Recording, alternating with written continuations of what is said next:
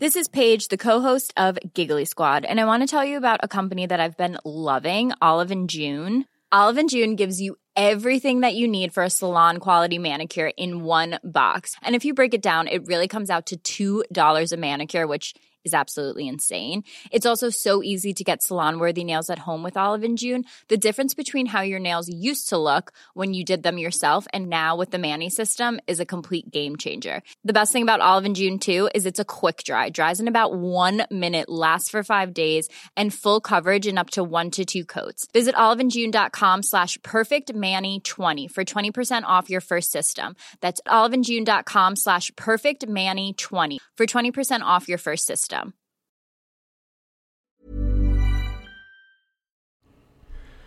Muy, muy buenos días mis queridos amigos de Doctor al Cuadrado, nuevamente eh, en una emisión más de este su podcast médico para no médicos.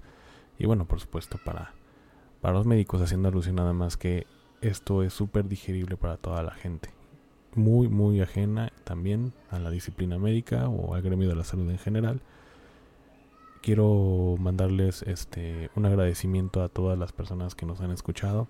La verdad es que ha habido una gran respuesta em, en general eh, en cuanto al número en cuanto al número y cantidad de audiencia que nos ha escuchado durante ya un tres meses, un poquito más de tres meses ya con el con el podcast y la verdad es que es de agradecerse. Muchas muchas gracias por ese por ese por esa respuesta, por ese este sí, pues nada más por, por oírnos tan seguido y bueno, seguramente eh, les ha de faltar alguno que otro, no han escuchado todos, pero eh, la verdad es que el que más el que más les ha gustado según la estadística es, fue, fue el podcast pasado, que es el de calentamiento global en la salud o repercusiones del calentamiento global hacia la salud directamente, pues, cosa que pues quiere decir que vamos avanzando y sí, realmente vamos avanzando y les agradezco mucho ese número. Siempre van a escuchar a lo mejor un agradecimiento en todos los en las emisiones de podcast, pero la verdad es que sí es de agradecerse. Eh, entrando un poco en materia ya con los temas, me quisiera comentarles que, como dice el título, sí es una combinación de buenas y malas noticias, lamentablemente las buenas no se han concretado, son investigaciones que no se han concretado, que no se han concluido, pero que ciertamente abren una pequeña puerta de esperanza a, enfermedades que, que, además de las que ya se están incluyendo actualmente como el COVID, el viruela del mono, este, la hepatitis eh, fulminante que, que, existe todavía en niños, eh, el rebrote de, sarampión en, México, eh, la, reaparición de la poliomielitis en, en ciertos sectores de, Estados Unidos y también de Europa ya, bueno, pues al menos empezamos a ver investigaciones que tienen que ver con enfermedades ya, digamos, este, antañas, añejas a, de nuestros tiempos, digamos, del siglo pasado, como por ejemplo el VIH, eh, el Alzheimer, y, bueno, por supuesto, esas como dos, dos de las partes que queremos explicarles, que queremos hablar para que tengan ustedes conocimiento de que los investigadores, que además es un orgullo decir que muy particularmente en el de VIH son, son investigadores latinoamericanos, entre ellos son Argentina, Chile y bueno, uno de, uno de, tiene que ver la investigación también con, con eh, nuestros hermanos australianos. Entonces, em, también es, como motivo de orgullo de, saber que Latinoamérica está presente en uno de los estudios más importantes, a mi parecer, que ha habido en, nuestros tiempos. Y bueno, empezando pues comentarles que bueno, no es que sea menos importante, pero la viruela del mono y, el COVID-19 siguen, siguen dando de qué hablar. La viruela del mono pues sigue, sigue lamentablemente en aumento. Eh, ya, hay, ya hay casos en Morelos, uno en Morelos, ya hay 17 casos, 7 casos nuevos más, eh, sumando 17 en Yucatán. Y bueno, no, no, no paran, no paran los casos lamentablemente. En, en, en Veracruz, en Ciudad de México, y en, a nivel mundial se han, se han aumentado los casos. O sea, realmente no, no ha habido como una noticia más nueva en cuanto a la cantidad de, de, casos que, que, ha habido de este virus. Y bueno, pues en el tratamiento y esta cuestión, pues siguen con, con estudiando eh, cómo poder erradicarla de alguna manera. Es una enfermedad que, como comentábamos, no es, no es tan, tan, tan grave, no es letal, sin embargo es muy molesta y muy dolorosa para, para las personas que lamentablemente la han contraído. Y la otra cuestión es que en Francia hubo un caso de, de viruela del mono, pero en un perro. Eh, yo entiendo que, que, a lo mejor no se hace tan, tan, no, le no hace mucho ruido este tipo de noticia porque, bueno, no es en personas. Sin embargo, creo que sí es importante porque hay muchas personas, eh, bueno, yo no tengo mascotas, pero yo considero que, que las mascotas son ya parte del núcleo familiar, parte de nuestra familia, eh, son como personas prácticamente en cuanto al papel que, juega o el rol que juega en una familia. Creo que sí es importante comentar que, que el, caso que se, que se dio fue por dos personas que ya estaban infectadas. Bueno, al principio estaban sospechosas, pero después ya se, se, se, se confirmaron y al momento de hacer el estudio de PCR tanto en el perrito como en, la, en el paciente número uno que fue una de, estas de estas personas que eran pareja pues resultó ser que sí que toda esta secuencia genética y de ADN eh, se parecía mucho al virus que tenía el paciente número uno. Eh, por eso se concluyó que, que que, el perro también se contagió en ese momento. Y bueno eh, realmente pues los, los síntomas que empezó a presentar el perrito, los que menciona, pues es letargo, la falta de apetito, incluso vómito, eh, eh, prácticamente se centraban mucho en el, en el estado de ánimo del animal.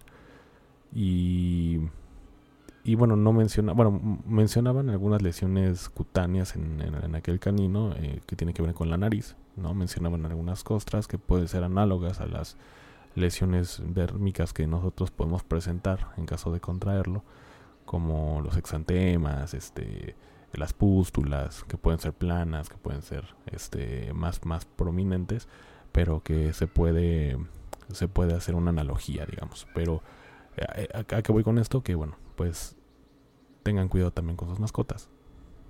Lamentablemente ya ellos también están, eh, digamos, en este tren de poder contagiarse como los humanos. No consideran al perro o a los animales como un eh, como un vector, digamos, para, para transmitir la enfermedad. Pero bueno, eh, ahorita pues lo que ya se vio es que sí se puede dar de humano a animal. Y, em, y por supuesto empezaron a, a, prevenir de que, de que los animales se puedan contagiar entre ellos. Entonces, las medidas preventivas ya son nuevas en cuanto a no solamente de persona a persona, sino también hay que prevenir que un perro, en caso de que, alguna familia o algún integrante de la familia tenga la viruela del mono o ya diagnosticado y tenga mascotas, que esa mascota no se acerque a otras mascotas y que no salga de su casa, al menos durante 21 días. Entonces, eh, esa es la cuestión. Y bueno, ya la sintomatología, que es el letargo, es decir, el cansancio, este, puede ser que le dé algo y esto se refleje con el estado de ánimo del perro, eh, náusea, vómito del perro, eh, las costras que, comentaba, les comentaba la nariz y, em, y por supuesto la falta de apetito, que normalmente todos los perros que, que se enferman pues no comen y que, que, que bueno llama la atención. Entonces estas son como noticias que, que son importantes al parecer de manera muy general en cuanto a vida del mono, pero eh, hay que entrar, digamos, con algo que, que tiene que ver todavía con, con desgraciadamente el COVID-19. Es un COVID-19, como siempre les he dicho, se, llegó para quedarse y que todavía da de mucho de qué hablar. Entonces, eh, la COVID-19, además de que se comprobó de que si causa, por, supuesto, enfermedades cardiovasculares, también, también se está estudiando la posibilidad de que, de que provoque trastornos mentales a largo plazo. Según un estudio que, que estoy checando ahorita mismo en el financiero, y dice que científicos alertaron sobre nuevas afectaciones neurológicas presentadas en pacientes de SARS-CoV-2. Mm, esto, bueno, pues eh, se hizo este estudio muy cuidadosamente por estos, estos este, científicos y comentan que los sobrevivientes de COVID-19 siguen teniendo un mayor riesgo de trastornos psicóticos, demencia y condiciones similares durante al menos dos años, reveló un estudio que destaca la, creciente carga de enfermedades crónicas que pues quedan en la pandemia.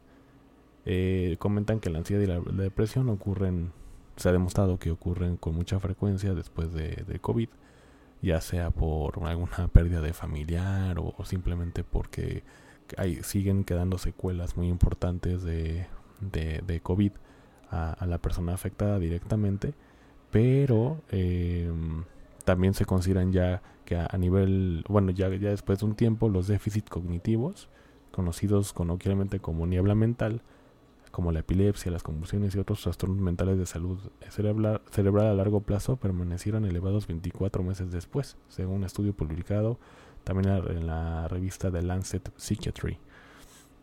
Entonces ya no solamente estamos combatiendo con la depresión, sino también con,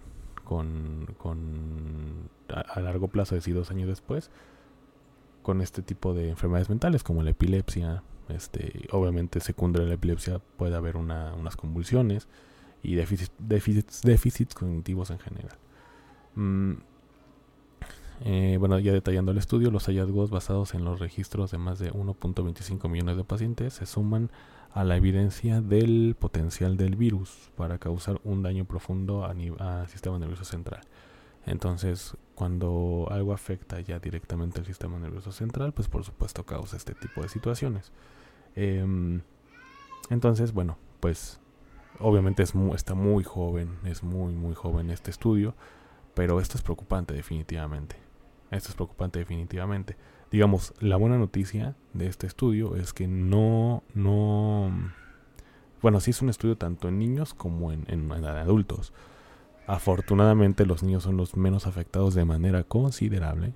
O sea, no, no, no, no hay grandes resultados con ellos, afortunadamente, pero pero tiene mucho que ver con, perdón, con la cuestión de algo ya crónico, algo ya de atrás, es decir, una persona que ya tenía depresión de antes, una persona que ya tenía ansiedad de antes, o algún trastorno mental, el que ustedes quieran, antes del COVID y que además le dio COVID y dos años después pues, pueden presentar este tipo de, situaciones. Entonces, por supuesto, un niño no, no, no cuenta de manera muy general eh, con algún trastorno de este tipo por eso es que están concluyendo que la, la, historia o el contexto de salud que tengan las personas, por supuesto en adultos, tiene mucho que ver con que tengan que, con que lleguen a tener este tipo de, de enfermedades o de niebla mental. Entonces, desafortunadamente este estudio pues también revela esto, que también además de depresión y de ansiedad, puede haber un problema de de, problemas este, más graves como epilepsia, como, este, como convulsiones secundarias a ella. Y esto es principalmente por la afección o afectación al sistema nervioso central de la persona. Entonces, bueno, pues esta es una de las notas que, creo que, que, es importante que sepan. Que, como les digo, el COVID-19 creo que ha formado parte de, o el, si no el 50, un 30%, 40% de las de, los capítulos que hemos tenido. Entonces creo que es importante que lo sepan de, de manera pues un poco más digerida, por así decirlo. En fin, hay que estar muy, pendiente y seguiremos investigando para, para poderles transmitir esta información, no solo relacionada a COVID-19, sino de todos. Como por ejemplo el estudio que explica cómo la hepatitis engaña al sistema inmune.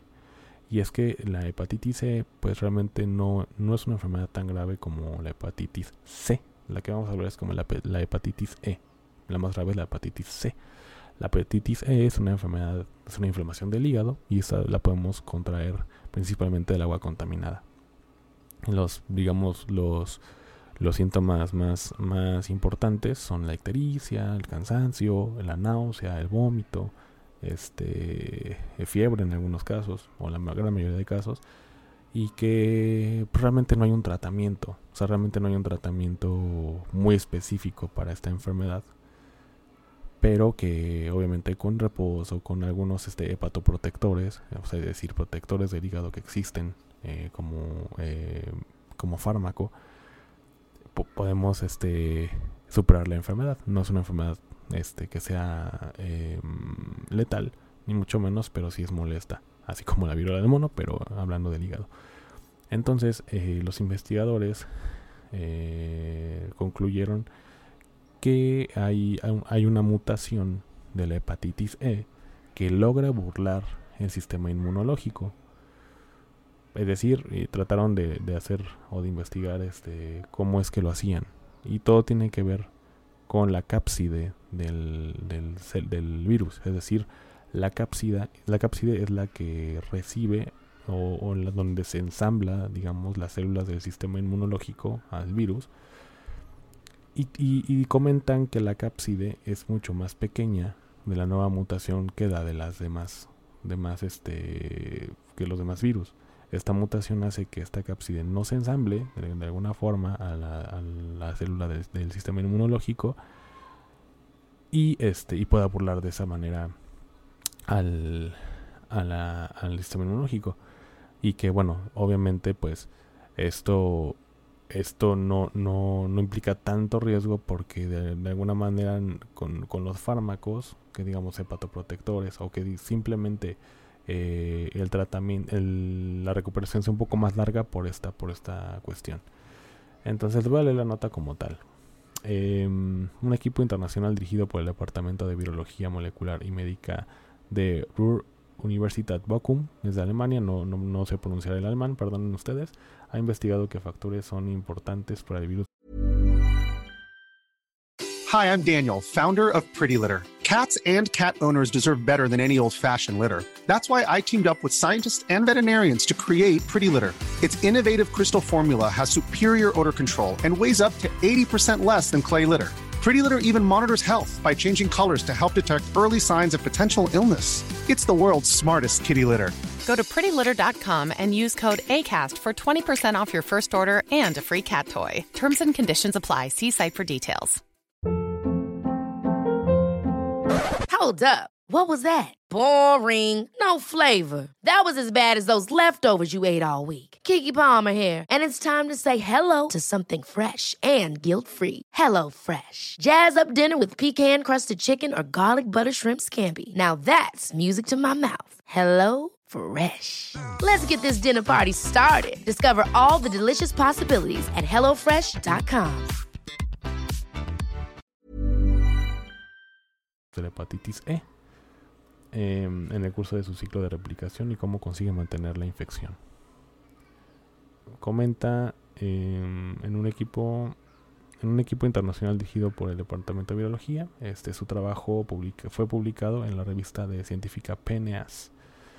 Los investigadores analizaron varias mutaciones del virus y encontraron cambios que pueden permitir al virus engañar el sistema inmunitario. Em, bueno, de manera muy general, comenta que los virus han desarrollado estrategias para evadir esta neutralización, es decir, la, la la unión del, sistema inmune con la, con la enfermedad. Durante una infección por el virus de hepatitis C, las mutaciones aleatorias suelen dar lugares a variantes del virus que pueden coexistir en una persona infectada. El agente antiviral ribavirina que recibieron muchos pacientes infectados crónicamente puede incluso aumentar la formación de dichas variantes. Bueno, la ribavirina es un, es un fármaco que se usa prácticamente para poder eh, controlar o erradicar el virus. Pero es muy raro. Realmente lo como, como se usa esta o como se llega a tratar esto es con tratamiento sintomático, es decir, para los síntomas o para, las, para los malestares en general y la recuperación eh, o el reposo relativo de la persona tiene mucho que ver con, con una recuperación positiva del paciente. Entonces, sí, sí, eh, de alguna manera sí, sí pueden utilizar este tipo de fármaco, pero no es muy común. Eh, entonces los virus con esta mutación se ensamblan, lo que le decía, de forma incorrecta. Son probablemente más pequeñas que, el virus de tipo salvaje. Es decir, el tipo salvaje es el virus que ya conocemos, el más común. Y la proteína de la cápside, la proteína de la cápside no se acumula en la célula. Comenta eh, otro bueno, uno de los autores del estudio, Daniel Todd. Entonces, esto es, al ser muy pequeño, no se ensambla. y esto obviamente da ventaja al, al virus para poder, digamos, burlar el sistema inmune y no sean destruidos por, por las células distintas de nuestro sistema inmunológico. Em, entonces comenta que no son reconocidas y unidas correctamente por los anticuerpos del sistema inmune. Entonces de esta manera es como el virus llega a, a burlarlo. O sea, realmente ya hay una mutación así. Lo cual, bueno, mi sentido común dice que pues tiene que haber ya un tratamiento específico como la ribavirina o que se llegue a, a replicar de manera importante o el, la recuperación llegue a ser más tardada para los pacientes que, que, que, bueno, que tengan este tipo de virus o este tipo de mutación dentro de su, de su organismo. Entonces me parece que sí es importante que, que, que lo sepan para, para que tengan la información a la mano, sin duda alguna. Y, bueno, como les comentaba, la, la, la, cuestión de COVID y, vida del mono siguen siendo, siguen siendo, digamos, el punto de partida o lo más importante en cuanto a salud. Pero ya hay unas cosas como la hepatitis. Ya sigue habiendo eh, con noticias como la hepatitis, como ahorita. Que lamentablemente pues son malas. No son tan, tan peligrosas, pero son malas noticias finalmente. Pero es importante también, ¿por qué no?, hablar de las buenas noticias. Y aquí es cuando, cuando entramos en, de lleno a una de ellas, porque son dos, y una de ellas es la que tiene que ver con el Alzheimer.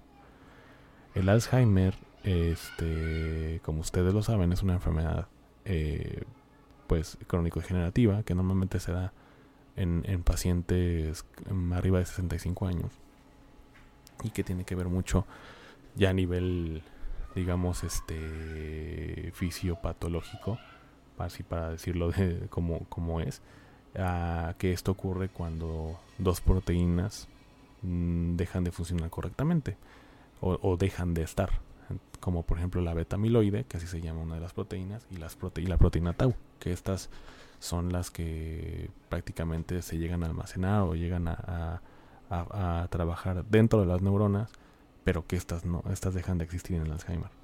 Entonces esto causa una, una inflamación del cerebro importante causando los distintos, los distintos síntomas eh, que conocemos digamos a nivel superficial, a nivel pues de manera muy muy muy simple o muy simplista la del Alzheimer.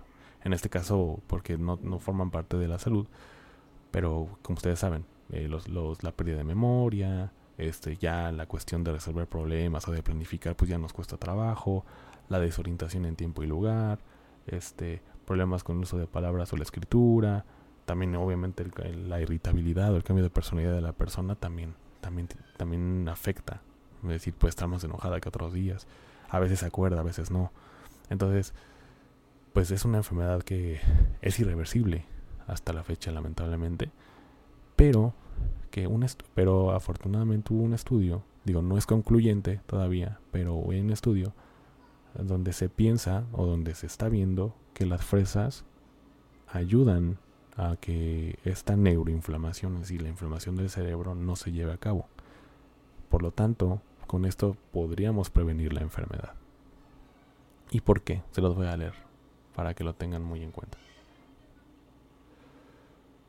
el estudio fue realizado gracias a un programa de seguimiento de personas mayores durante más de 20 años llamados Rush Memory and Engine Project donde además de hacer un seguimiento de la dieta de los, de los participantes mediante un cuestionario de frecuencia de alimentos, se, hicieron, se hizo un test eh, cognitivo periódico.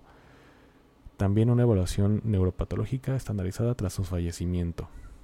Al estudiar los datos, los investigadores descubrieron que la, que la fresa contiene algo que se llama pelagonidina. Pelagonidina, presente en, los, en, las, en las valles, especialmente en las fresas, que es un grupo de alimentos posee propiedades antiinflamatorias que pueden disminuir la neuroinflamación general, lo que puede reducir la producción de citocinas, afirma la doctora Julie Schneider, autora de, del estudio. Y las citocinas, bueno, son estas, este, estas proteínas que, ayudan al aumento de, de o que viene inflamación de células. Entonces, si, si ayuda a reducir estas, estas citocinas, entonces ayuda a la neuroinflamación, ayuda a que la enfermedad, pues no cure, pero sí prevenirla. Entonces, si, si por supuesto, o sea, este, este, este estudio aún no, aún no, no se concluye, no es un estudio oficial, o que ya se oficialice que las fresas sirven para, para poder eh, prevenir el Alzheimer. Eh, según la, la doctora Puya Argol, que es una coautora del estudio epidemiológico y epidemiológico nutricional, señala que el estudio fue observacional y necesita más investigación, ¿no? Pero creo que es una puerta, a, como les comentaba al principio, a, la esperanza de que este tipo de enfermedades que ya son añejas puedan ser eh, prevenidas. O sea, van a existir, pero vamos a prevenirlo. Y qué mejor que con un alimento tan rico, bueno, al menos así pienso yo, a mí me gustan las, como las fresas. La puedes combinar con algunos otros alimentos, como un cereal o como la fruta, etcétera. O sea, que, que ayude de alguna manera este tipo de, alimentos que son de buen gusto a mi parecer para poder prevenir el Alzheimer. Entonces, creo que es una gran noticia. Me parece que es que, que, que si se llega a concluir, va a ser un gran avance a nivel científico, médico científico. Entonces, ojalá que sea así, ojalá que, que lleguen a concluir el estudio de manera positiva y que, mejor que con un alimento pues muy común en, en, en la dieta general del, ser humano. Y continuando con las buenas noticias, este, y creo que es la más importante para mí, porque es una enfermedad que lleva ya años, ¿no? Desde el siglo pasado, y que en su momento, al no, al no tener como un, una, una forma de controlarlo, pues lamentablemente llegó a, a consumir bastantes vidas humanas, como el VIH. Y es que aquí tengo un, un, artículo de, de, de, ciencia que es de Infobae que se titula de esta manera Avance contra el VIH, científicos argentinos descubrieron un mecanismo que regula el virus latente en los pacientes. Y también pues, comentarles ¿no? que es un orgullo que, que dentro de este estudio estén investigadores latinoamericanos, porque también están los chilenos y bueno, entre ellos los australianos, que también vaya que es un logro para ellos fue publicado, este estudio fue publicado en la revista de la Sociedad Estadounidense de Microbiología. Em, entonces, este tipo de estudio, que ya se os voy a contar, apunta a que, pues no en un tan largo, a largo plazo, llega a erradicarse este tipo de infección o de este tipo de virus. Entonces, es por eso es que es una buena noticia. Em, Julia Rubione, que es una de las investigadoras estaba investigando los niveles de una proteína en muestra de personas viviendo con el virus de VIH. Prácticamente el, digamos el, artículo comenta que, se hizo un estudio con personas que no estaban infectadas primero, con las que sí estaban infectadas.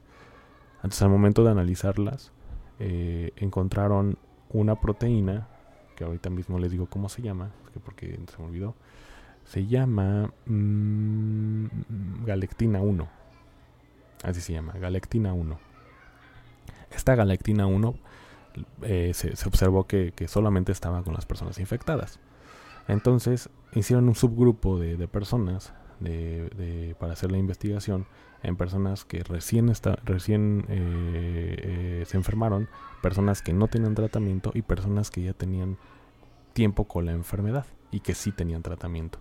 Entonces, em, se observó con estas personas que independientemente que tuvieran el tratamiento o no, o independientemente de que ya tuvieran la enfermedad con un buen tiempo o que recién fueron diagnosticados con la enfermedad, esta proteína galactina 1 estaba en grandes cantidades. Entonces eso llamó mucho la atención de estos, de estos científicos. Entonces, eh, pues actualmente existe, existe pues una terapia antirretroviral que ayuda como a, controlarlo, más no a erradicarlo por supuesto. Entonces, eh, ahorita pues se están centrando en cómo disminuir esta, esta galectina, de que ya haya fármacos de cómo disminuir esta galectina, porque al parecer tiene que ver esta galectina en, el, en, el, en la replicación del virus en nuestra célula reservorio, es decir, que el virus entra a la célula y que ahí mismo se replique, la destruya y vaya a infectar otras células. Entonces, sobre todo las leucocitos, la CD4, que son las células de defensa, y son las CD4 son tipos de leucocitos que nos ayudan, digamos, para defendernos a nivel sistema inmune. Entonces, eh, esta galectina, como, como dice el artículo, a ver, un segundito, se lo voy a leer. Mm.